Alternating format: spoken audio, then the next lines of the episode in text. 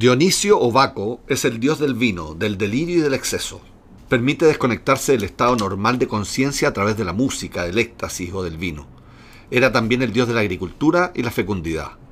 Wikipedia. ¿Cómo vas a estar citando a Wikipedia, por favor? bueno, Wikipedia con el diccionario de Pierre Grimal sobre mitología. Delirio, ¿qué más has dicho? Exceso. Exceso. Agricultura. Agricultura. Éxtasis. Son cosas. Fecundidad. Esas son cosas que, a las que yo me inclino por naturaleza. Bueno, porque tú eres dionisíaco. Pero ¿por qué me inclino siempre a eso? Bueno, no sé, anda el psicólogo. Yo y, te tú te, decir y tú que- te inclinas más bien a todo lo opuesto, ¿no? Porque eres este, ¿De orden- dónde? ordenadito, ¿De puntual, dónde? eh, buen hijo de vecino, ¿no? Esas Bueno, cosas. hemos invitado a Eleonora Filkenstein a este capítulo para que nos hable de lo dionisíaco en la poesía. Pero ella también es apolínea. No, nada, Polinia es totalmente dionisíaca. ¿Así? Bueno, veremos, pues.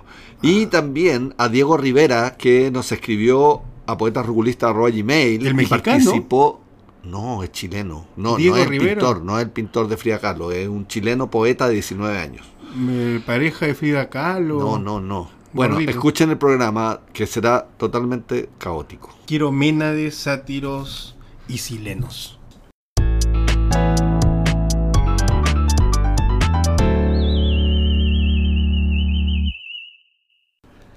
El premio Nobel alternativo esta semana es para la poeta argentina Eleonora Finkelstein.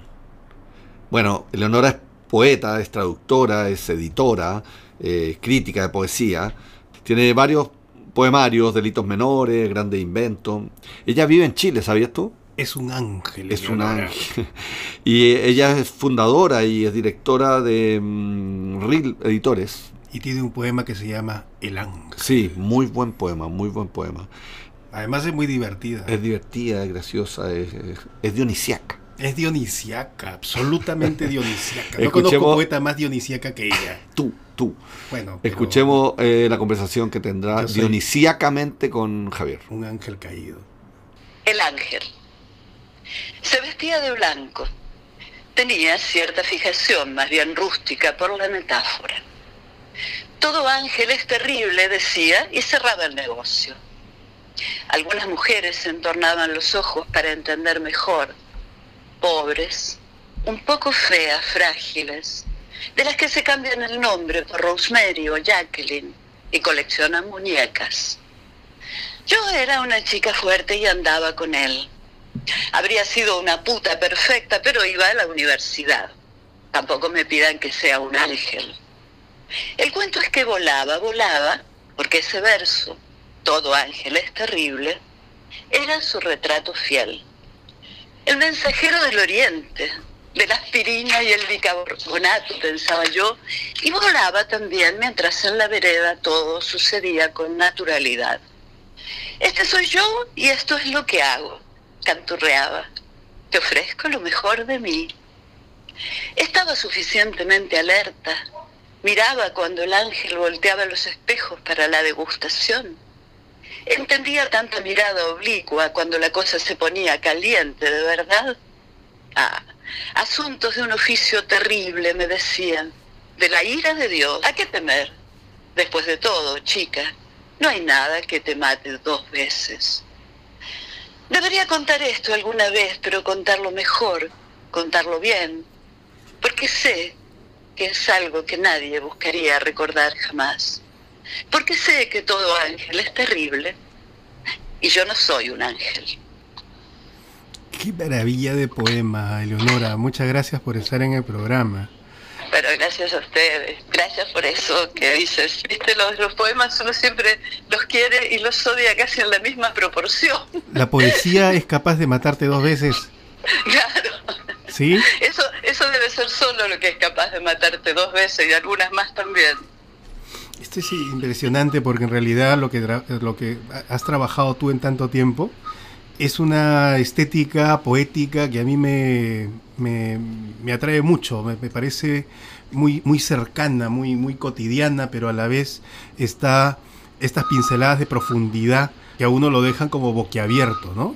¿Cómo, cómo, Bueno. cómo has construido tú eso en, en- en tu trabajo poético a lo largo de los años? Mira, hay cosas que, que Yo confieso que no, claramente no, no son casuales, sobre todo en los años uno empieza a darse cuenta que te gustan más ciertas cosas que otras en tu poesía.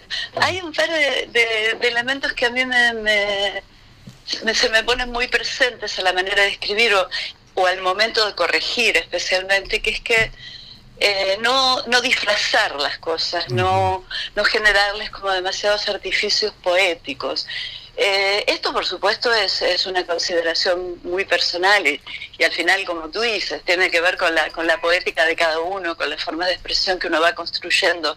Pero una de las cosas que sí me doy cuenta que es, que es persistente en mí desde chiquita y hasta ahora que, que he ido como trabajándola es eso, es evitar el disfraz, es tratar de, que, de evitar ese esa cosa que llamamos belleza, pero que tiene un montón de elementos que son convencionales y que a mí todavía, o ya, o hace mucho tiempo, no, no me convencen del todo.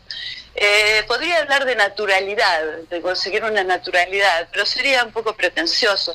Yo siempre me acuerdo que primero que literatura yo estudié teatro y una de las cosas más difíciles era justamente lograr esa naturalidad. Había clases enteras, tú tenías que hacer como que las palabras que estabas diciendo, sobre todo cuando se trataba de teatro realista, ¿no? que estabas diciendo esas palabras y eh, habían sido escritas por un dramaturgo, por alguien antes y todo, salieran, se expresaran de manera que, que, que, pareciera que en ese momento estaban siendo dichas.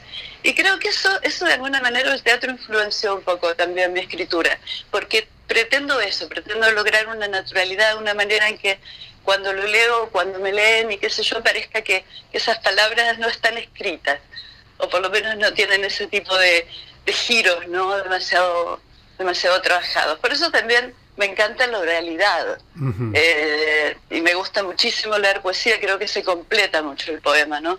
Con la oralidad, con la intención, no sé, eh, eso yo te diría que es una de las cosas que siempre tengo presente. Y no se trata de escritura automática, ¿eh? es como tampoco uno ya a esta altura no se les puede hablar de poeta silvestre, pero, pero, naturalidad, que no es escritura automática, hay mucha corrección de repente eso. Yo suelo, como te digo, quitar versos que me parecen excesivamente poéticos. De acuerdo, de acuerdo. ¿Y en ese sentido prefieres al poeta o a su poesía? Eh, esa es una, es una pregunta difícil. Es una pregunta baja. Eh, Claro, lo que pasa es que hay, hay poetas que no han escrito un solo verso en su puta vida.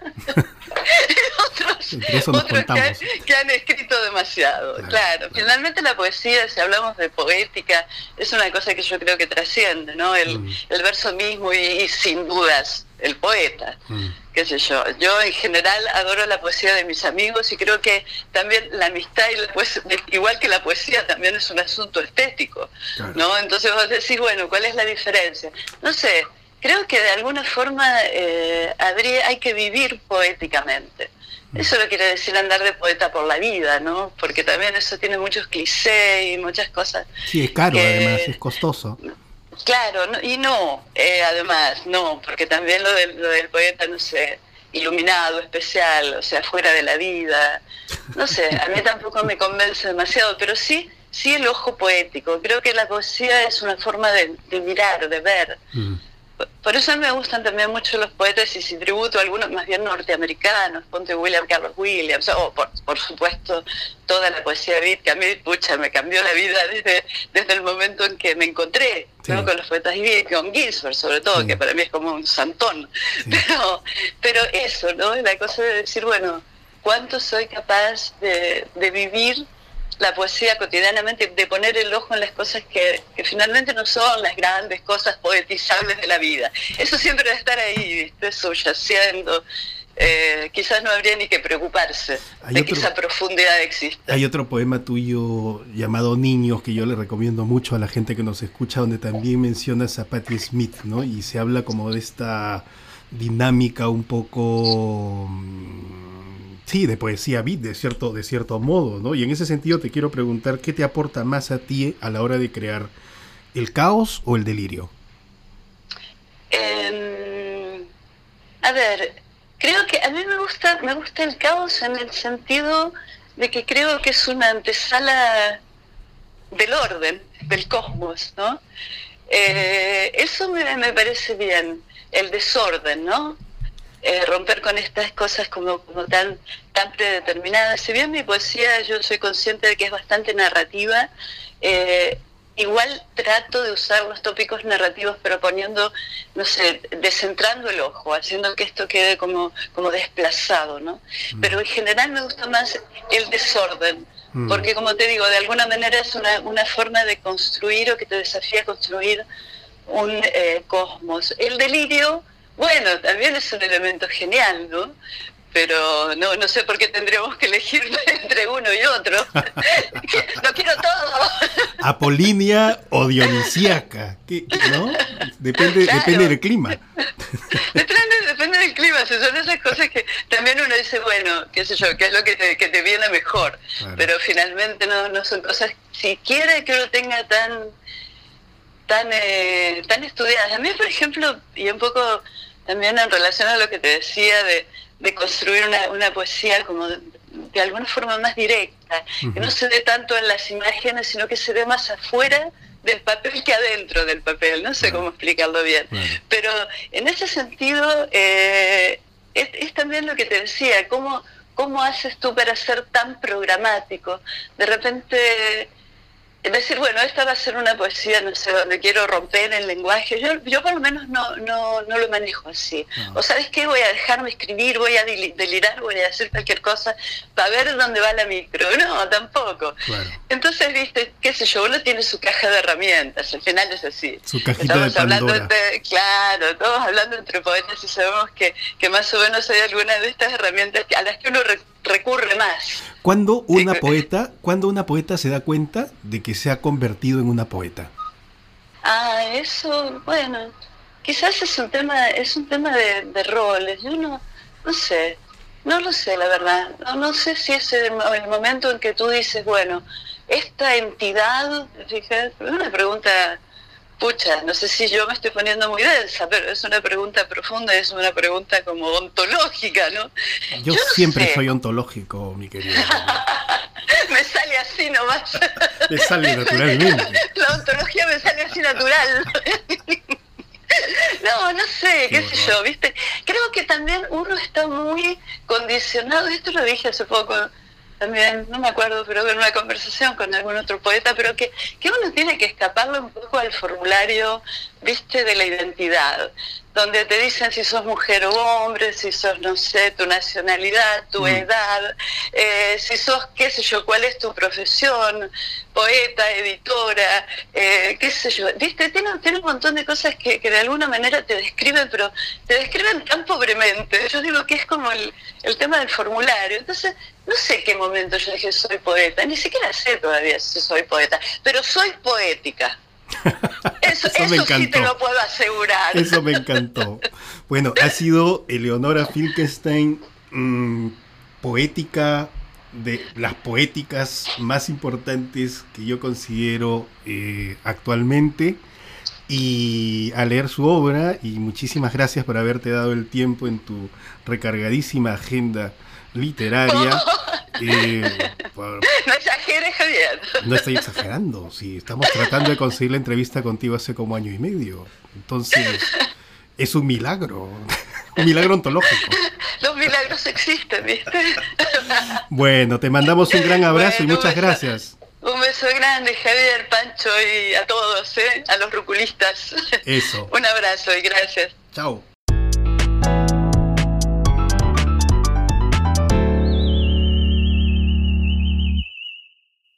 Abrimos la sección Poesía sin vergüenza y mm, vamos a comentar el poema ganador de nuestro concurso y eh, tuvieron tres ganadores este concurso, elegido por la entropía tutelar que ordena el caos.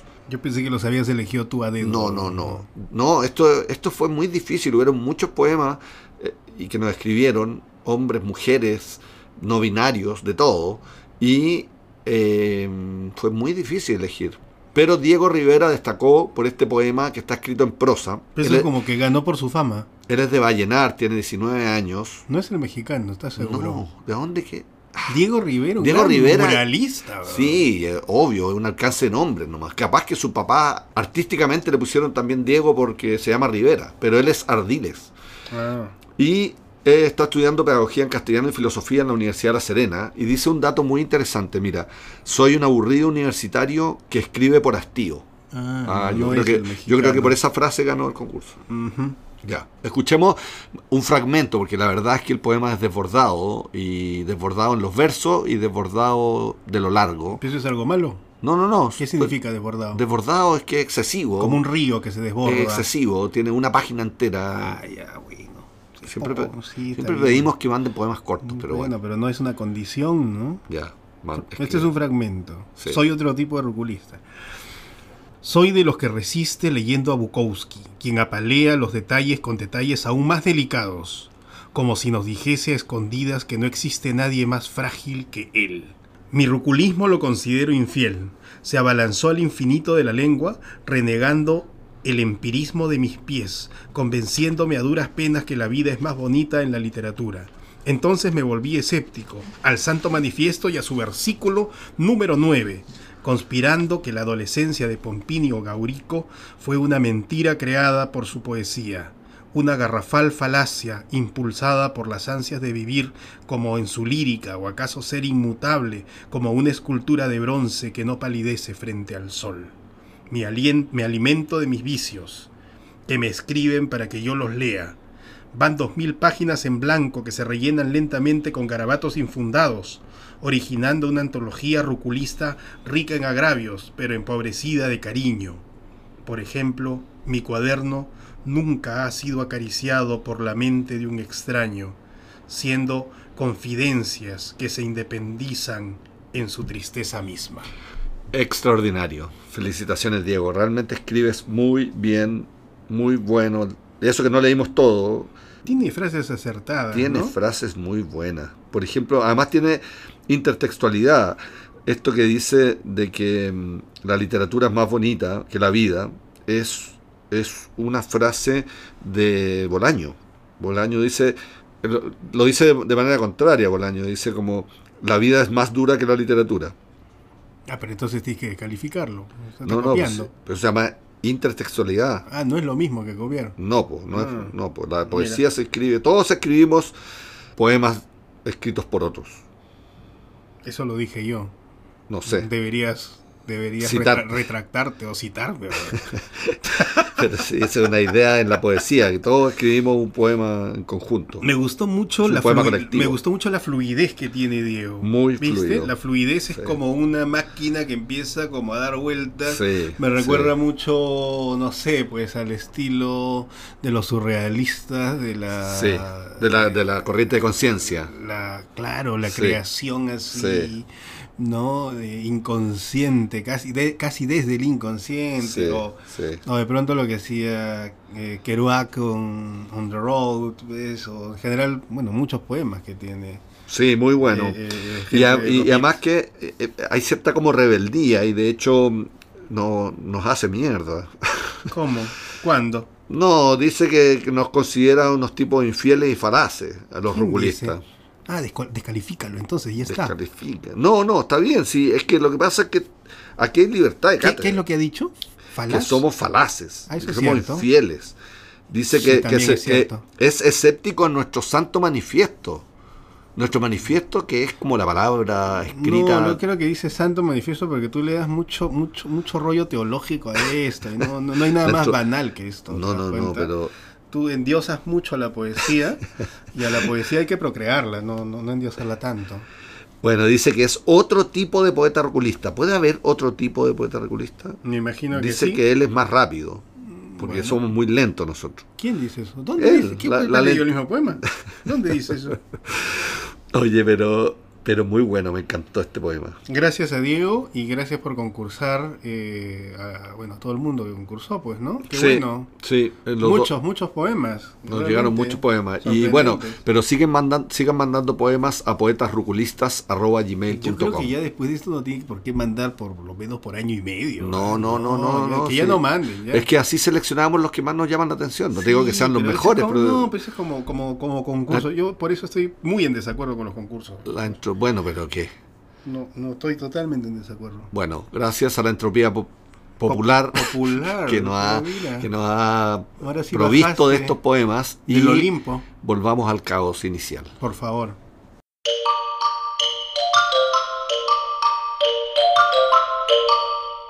Bitácora Roculista.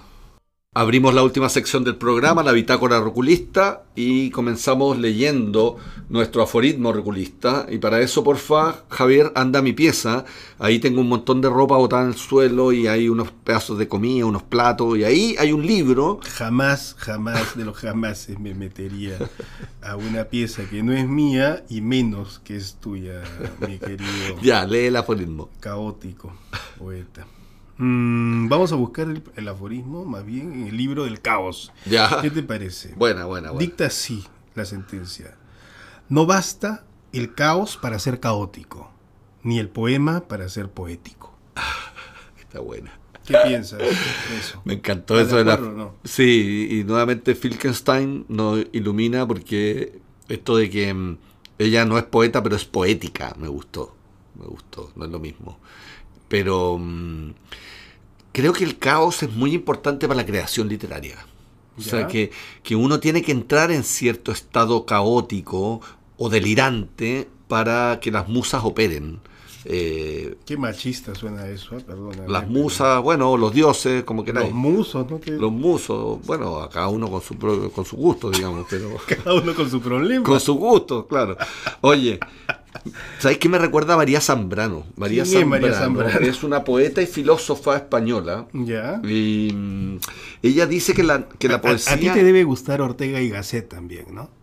No, mayormente. A ti te gusta un amuno. Oye, A ver, ya, el ciclo de oro español. Azorín. Oye, Mar- Pío oye, Baroja. María Zambrano, para que tú sepas, es una filósofa de mucha actualidad y una muy Sí, buena poeta. Así es. Sí, claro. ya. Sí. Y, y ella dice que la poesía nace o de Orfeo o de Dionisio. Ah, eso está bueno. Sí, Orfeo, ustedes Estamos saben que muere su mujer, la matan, Euridice, y, se la, y- y la va a buscar al infierno. eh, y canta.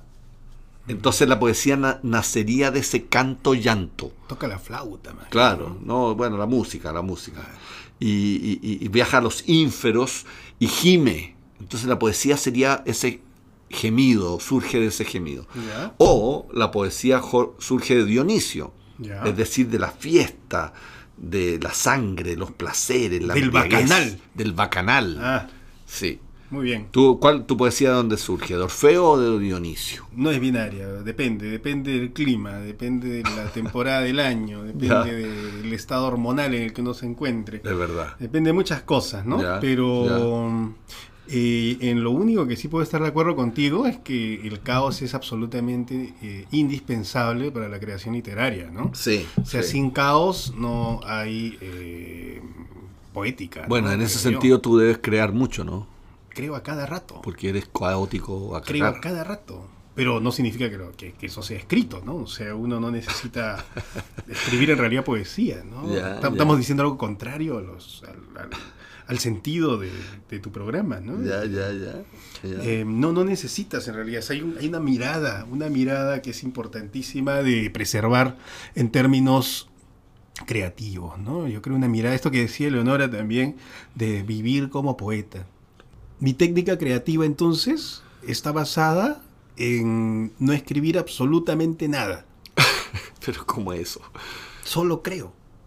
Creas, pero no se plasma en nada. No, exactamente. Entonces es como vivir En el aire. eh, eh, absolutamente eh, una mirada eh, poética del mundo, pero me he convencido cada vez más que no es necesario escribir nada. O Ya, sea, pero- No necesitas tú pasar el proceso lingüístico de la palabra escrita para poder este, hacer poemas. ¿Qué te parece Y- esa visión? o sea, me parece absolutamente Estúpida. ridícula. Ah. o sea, está bien, entiendo que hay una, una etapa de latencia. En Envidioso. Que uno, no, hay una etapa de latencia en la que uno puede no escribir porque está creando, está inventando, está te apuesto- te apuesto imaginando, pero en un momento tiene que escribir. Desde tu si no- perspectiva polínea te pasa a ti al revés. Primero escribes, corriges, escribes, escribes, escribes, escribes, y luego aparece la poesía en la escritura. ¿O me equivoco? Hay algo de razón. Ah, dices. Hay ¿viste? algo de razón en el sentido que a mí el, el acto de escribir te conozco, despierta, despierta la creatividad y despierta eh, cierta como como abandono a, a lo que venga y, a- y al caos. Y- pero, pero sí, es verdad que hace... Pero me pasa como tú, a veces el caos llega solo y a veces tengo que generarlo escribiendo o leyendo. O leyendo. Bueno, en todo caso no les recomiendo Ya, pero para nada una vida caótica porque eh, te pasa la factura y uno termina viviendo debajo de un puente. No, no, mejor sigan el método apolíneo que tiene que ver con ser primer puesto, Primer puesto. afeitarse, Ya. ¿no? Bueno, agradecemos a. Breaking World que nos facilita este espacio no caótico para poder grabar nuestro podcast. Agradecemos también a Eleonor- Eleonora Finkenstein, a Diego Rivera y también a Somos polen. Somos Polen, exactamente. Y síganos por palabradepoeta.com. ¿Y qué más? Nada más. Y prueben un fin de semana de caos. Yo los invito. Pero escriban, ¿no? No queden ahí como en el puro caos. Concreten.